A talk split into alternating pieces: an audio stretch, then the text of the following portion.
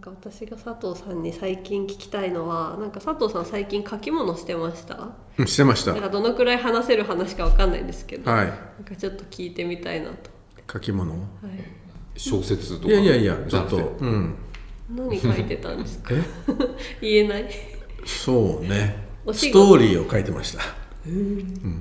あ論文とかって感じかなと思ったけどちょっと違う。違う、へえうん、でもなんかあんま言えなそう なんだ気になる。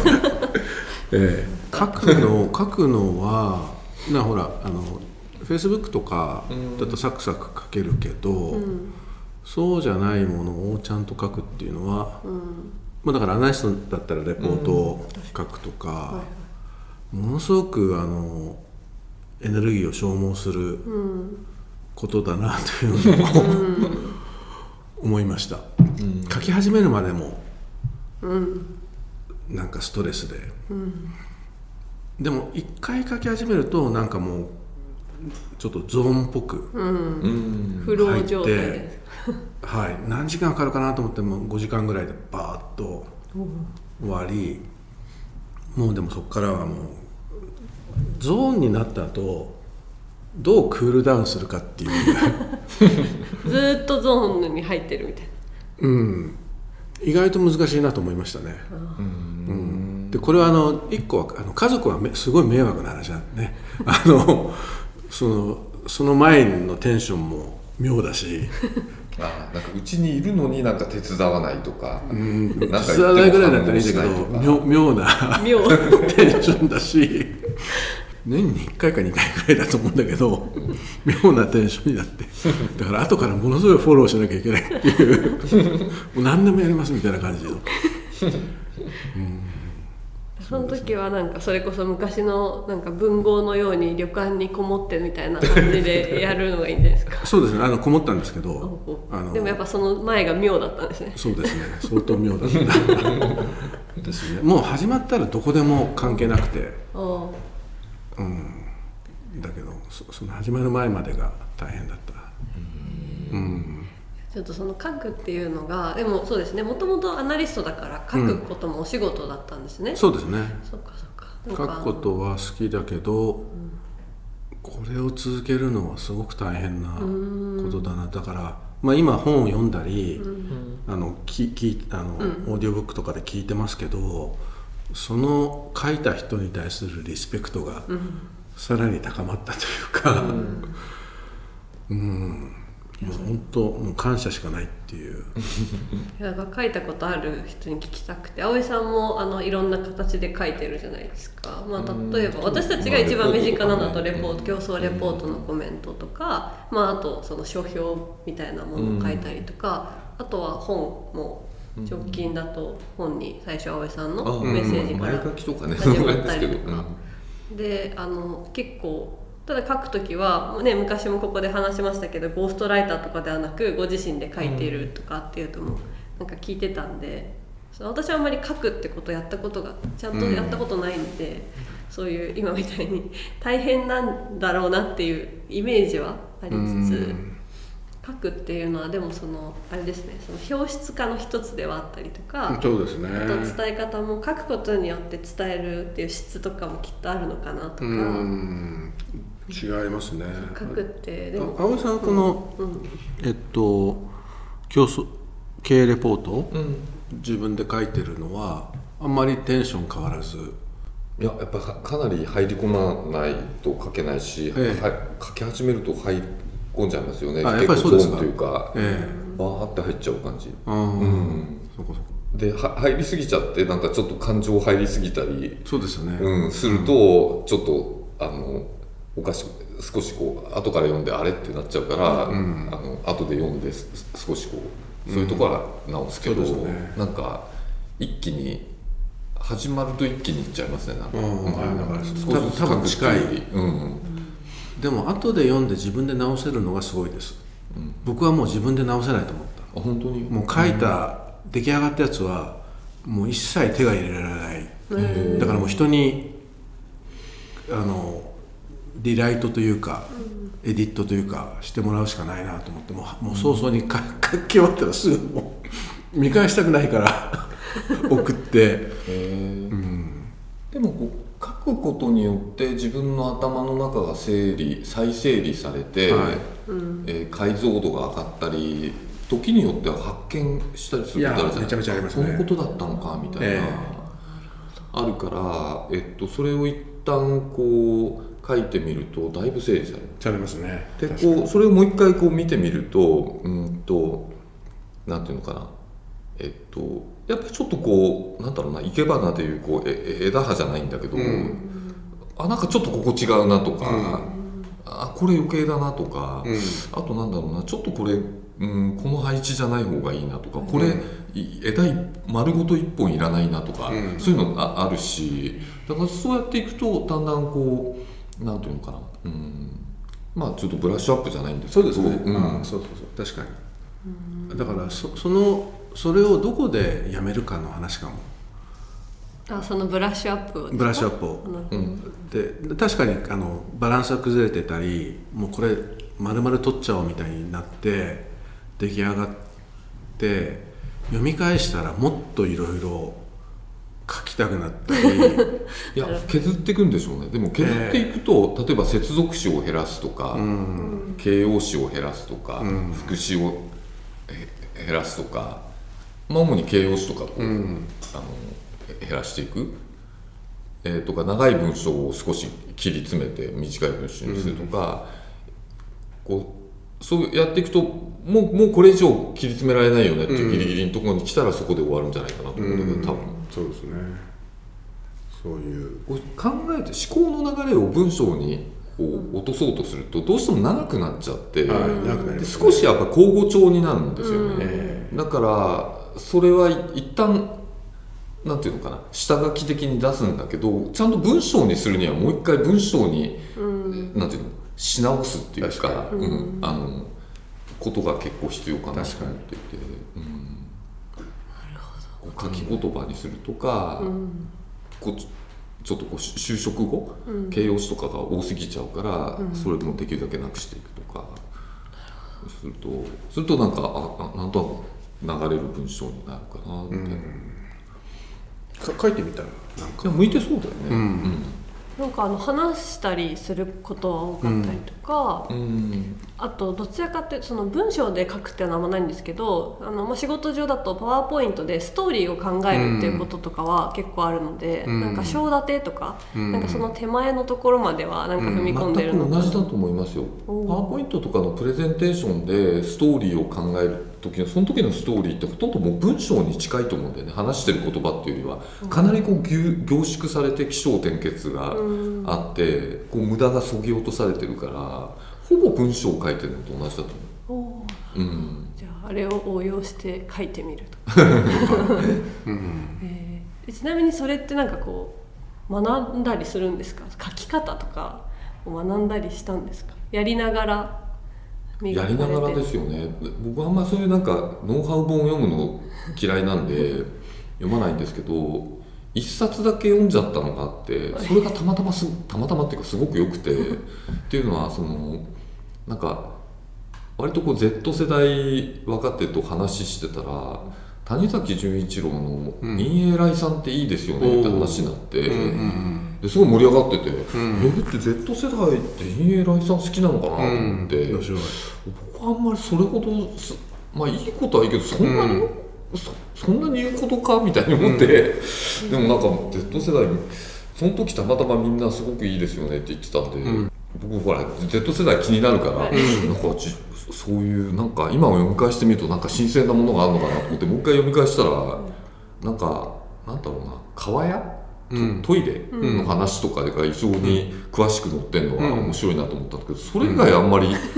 なんか刺してそんなに思ったんだけどなんかその文文庫本にその陰影来さん次になんか私の文章読本っていう文章の書き方みたいなのがあったんですよ。うん。あでなんかこれ読んでみようかなと思って読んだらこれがめっちゃ面白くて、え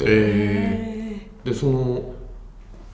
ちょっと話してもいいですか？ー、どうぞどうぞ。は谷あ谷崎潤一郎によると文章っていうのは、まあ、一番谷崎潤一郎が言いたかったことっていうのは文章の分かりやすさ、うん。実効性っていうのかな、うん。と美しさっていうものは、えっと、両立する、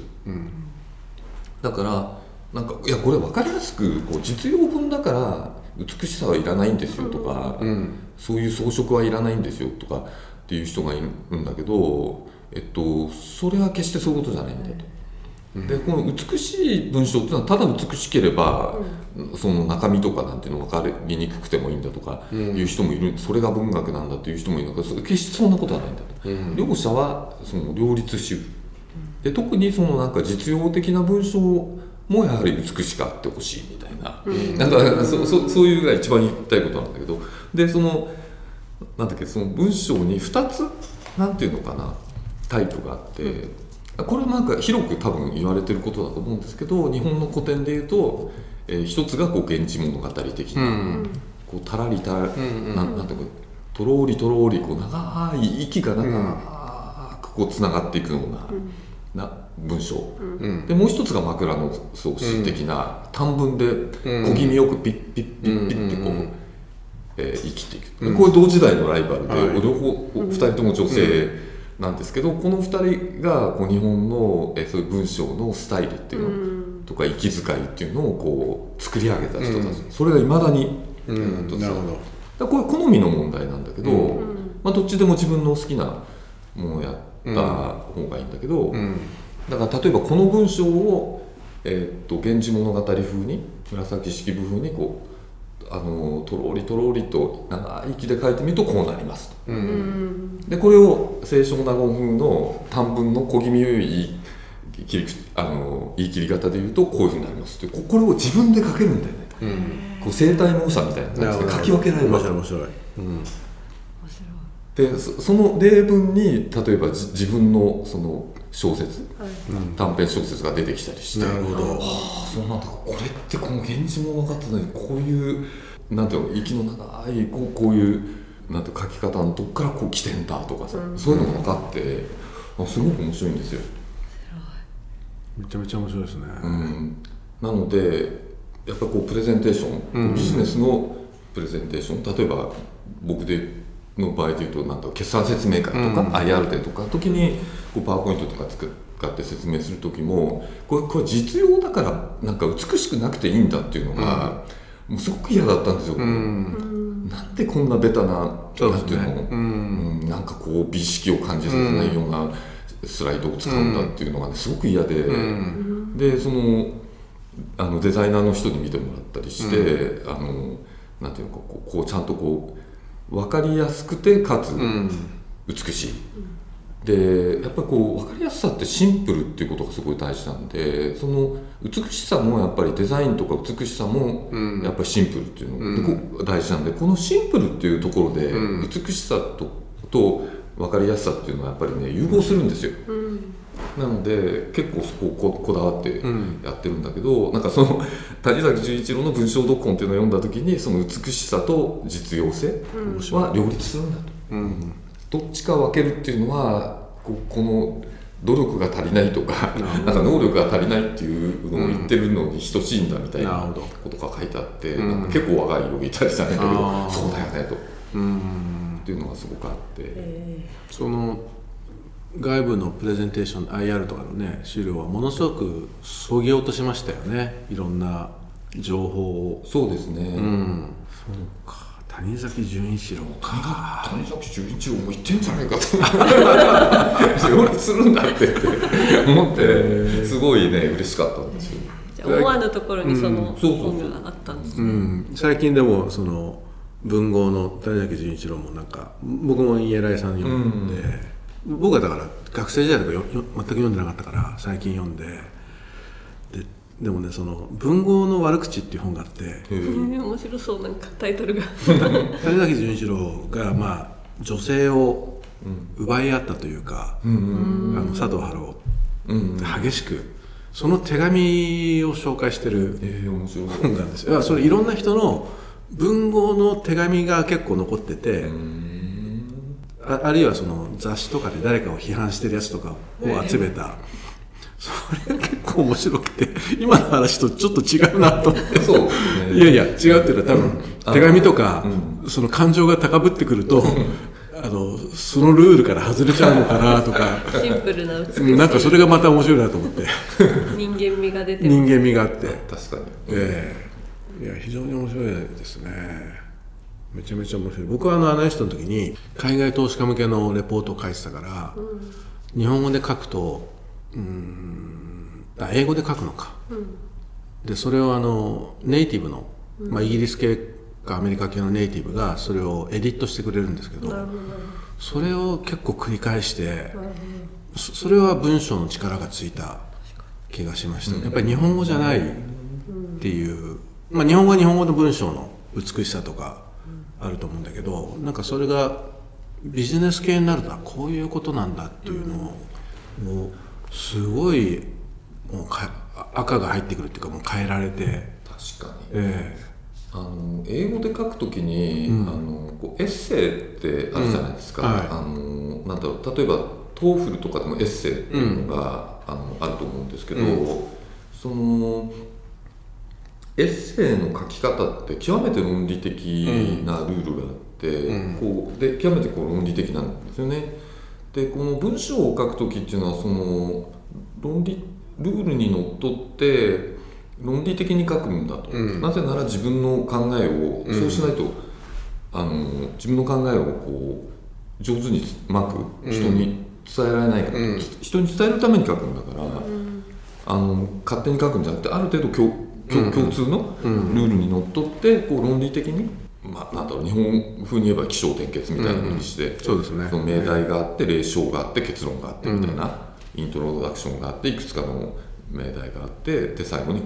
まとめと結論みたいな感じで書かなきゃいけないとかっていうこうこれをこうけ結構こう高校生とか、うん。えー大学生の間にこう鍛えられるんですよ、で何かっていうとこうエッセイ書く。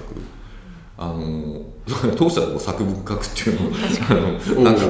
あの中継とかイニシアチブ出たい時は作文書いて応募するっていうのはあるはそれ実はそれを真似してるんですけど、うんですね。そのなんていうのかなこの考えを人に伝える時にこう、えーこういうふうに書くっていうそのエッセイのこうなんて言ったらルールっていうのかな、うん。えっと、書き方みたいな、はい構造とか、うん。その辺も英語を書くとか英語を学ぶ時のすごい重要なことだと思って、うん。でこれこのエッセイの書き方をこう日本語の文脈にこうなんていうの応用してビジネス文書とかプレゼンテーションとかやると,、えっと結構わかりやすくなるんですそうですよね、うん、確かに。でエッセイってなんか日本語では時々その、うん、僕は小論文っていう言い方がいいと思うんですけど、まあ試験の時なんかはね、小論文ってあのもともと日本の受験大学とかでもありますけどあの一般的になんかこう辞書とかで言うとエッセイっていうとなんか随筆とか、なんかこのそのままカタカナでエッセイっていうことなんですけど、随筆っていうとこうさっきのこうこうなんか なんていうのこうつらつらと。あのそうそうそう。えっとこう思いつくままにこうこう書き連ねていくみたいな、でもそれとは全く別のかなりこう、えーうん、構造化された、あのルールにのって構造化された論理的なこう考えのこう伝達の仕方がエッセイでだからどっちかというと文章を書く力っていうよりは、その頭の中で構造化して、うん。論理的に、えー展あの議論を展開してつ伝える力みたいなのが、えっと、結構、まあ、特にビジネスとかの世界では結構大事なのかなと思っていて、なのでうーんこれ僕の持論なんですが昔から日本のやっぱり中学とか高校とか、まあ、大学大学行くとこう論文書いたりする、あのケースって小論文書いたりするケースとか、まあ、受験でもあると思うんですけど、これがもっとちゃんとできてるシス,、うん。できシステマチックにできてると文章を書く以外にもこうビビジネスのプレゼンテーションなんかももっとこううまくできるようになるんじゃないかなと思うんですよね。確かに。割とねつらつらとプレゼンテーションを作っちゃうそうですね。人多いんですよ。うん。こう随筆風に作っちゃって、うん。だからなんとなくわかるんだけどなんとなくわかんないっていう、なんとなくわかるんだけど何言いたいのかわかんないみたいな感じにあまあ、まさにそうですね、で日本語のレポートを自分で英語にしてそれをエディットしてもらうとものすごく短くなっあだ全部切られちゃうんですよ。多分そのつらつらの部分が、それなくてもいいじゃんみたいな話で。日本語だとなんとなくい一応なんか。日本語だとね、なんとなくこうなんとなくこう続いてはじなんとなく始まってなんとなく終われるんですけど、ええ。そういかないですね、でもこうつれづれなるがままにっていう感じで、で結局何だったの？っていうのはよくわかんないんでね、こう情緒的には良かったなとか、楽しかったなとか、大変そうだなとか、なんか大丈夫なのかなとか伝わるんだけど、こう中身っていうか、メッセージとかなんかその辺はあんまり確かに。思想とかは使ってた、めちゃくちゃ面白いですね。なんかねいやなんかお二人はその話す機会も多いじゃないですか。それこそ授業やってたりとか、その講演したりとかっていう、話すっていう、まあ、これも話すっていうポッドキャストもそうですけどでもその書くことのなんかこう使い分けなのかそうその辺をちょっと聞いてみたいなと思ったんで構造化っていうところは結構共通してるんですか？意外とこれはつらつらですよね。つらつらですね。ここは。逆に。台本もなく。完全につらつらつらつらですね。逆に言うとやっぱそういうのは貴重な場ということで そこも置いとこうと思いつつ。確かに。いやでもなんかそういいう意味では文章を書くのが得意とか好きとかっていう軸だけじゃなくてその構造化みたいな視点からちょっと書いてみるとかいうのもいいかもしれないですよね。そうですよね。なんだろうやっぱこう欧米のエリートとかっていうのはやっぱ書くことをものすごい重重視しますよね、簡潔にか書く。簡潔にあの考えを表現する、多分だからアメリカもそうだけどフランスの方がその辺がもっとこだわりが強いんじゃないかな、うん。だこうフランス語のこことわざっていうのかな？の中に、えっと、明晰でないものはフランス語でないっていう、あのなんかあって。上から。フランス語っていうのは明晰である。ものすごい上から目線。言語だ、ん。だから明晰でないうん。言あのなんていうの？文章はフランス語ではない。うん。だからこうものすごい短文で短い文章でこう考え方とかこの伝えたいことをこうもう明晰に表現する。うんっていうのが結構エリート教育なんかすごい重要。うんうんで、でだからエッセイあのアメリカとかのエッセイとかもそういうのが、もう少しこうなんていうかな、えーそこまでギリギリしないんだけどこう、ちゃんと受け継いでるのかなと。ちゃんと構造化して、あの表現する。つらつらと思いつくままにはやらないとか、こうリダンダントはダメみたいな、うん。これリダンダントじゃないみたいな。バツみたいにされてで日本語って同じこと何回も何回も結構言ったり。はいしても OK なんだけど特に話し言葉は OK なんだけど、まあ、日本語でも文章にするとあんまり良くないよねっていうのあるんですけど、なんかその辺がすごい徹底していてやっぱり外交の場でその言葉とか文章で戦うみたいなそういう、まあ、政治とかそれもあるんだと思うそういうのものすごい鍛えられてるだから少しね。あの ちょっとまあ佐藤さんとか僕の世代なんです。あの結構前の人になってしまうんだけどアメリカでキッシンジャーっていう、まあなんだろうな、まあ、政治家ね。外交に強いがあった国務長官かな。国務長官。うん。だからアメリカの国務長官だからまあ外務大臣みたいなのを兼ねてるわけで、外交をやってるわけなんですが、えっと、キッシンジャーがいわゆるこの「あ」とか「う」とかは話し始める時に「うーん」とか「あー」うーとかこうこうなんかい言うじゃないですか、はい普通の人って、はい。僕も割とこう「なんか」とか「えーと」とかよく、あのー言っちゃうんですけど、文章みたいに話し始めたら話し終わるまでビー入るっていう、なんかこう文章を話してるような感じで、初めから終わりまで「なんか」とか「あ」とか「う」とか「えーと」とか一切なし。話したらっていう、完全にその話しでこの人がひもう最高にこうやっぱり外交交渉とかも強いこのエリートみたいにの話し方のこう典型って言われていて、面白い。いやでも今日の話はあのなんかまたそので何度か出てる東洋と西洋とかその日本語とその外国語とかあと今切られてしまうっていうリダンダンシー冗長性とかあえて多分そこを大事にしてる日本語とかもあるかもしれないのでね。なんかぜひなんか引き続き次回以降のテーマにしていけたらと思います。すごいまとめました。はい、はい。では今回はこの辺りで。ありがとうございました。ありがとうございます